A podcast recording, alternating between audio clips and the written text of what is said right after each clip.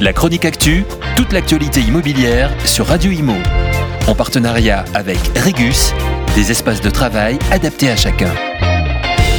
Le nombre de crédits immobiliers octroyés est en forte baisse. 13,7 milliards d'euros seulement ont été débloqués en mars dernier, alors que 18,5 milliards avaient été débloqués en octobre. En 5 mois, c'est donc une baisse de 26%.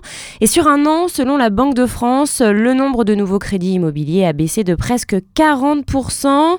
Plusieurs causes sont identifiées euh, par le gouvernement, la remontée des taux évidemment et la fin d'une période exceptionnelle. En revanche, Bercy redoute un phénomène d'amplification.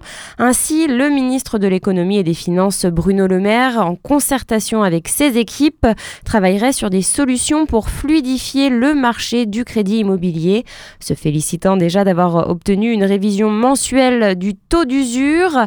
La prochaine solution serait potentiellement un léger assouplissement des conditions d'octroi de crédit immobilier établies par le HCSF, le Haut Conseil de la stabilité financière.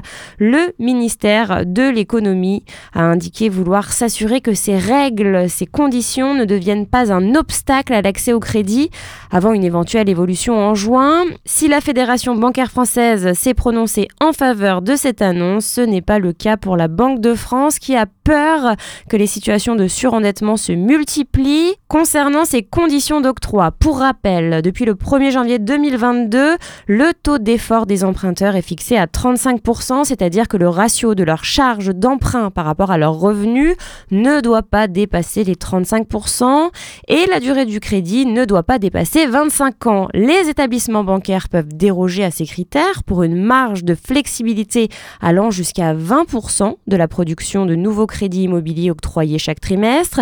Et parmi ces 20%, 80 doivent être réservés aux acquéreurs de la résidence principale, dont 30% aux primo-accédants. Ainsi, les ménages souhaitant réaliser un investissement locatif en ayant déjà un emprunt pour leur résidence principale voient très souvent leur demande de crédit immobilier refusée.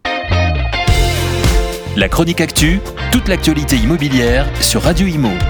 En partenariat avec Regus, des espaces de travail adaptés à chacun.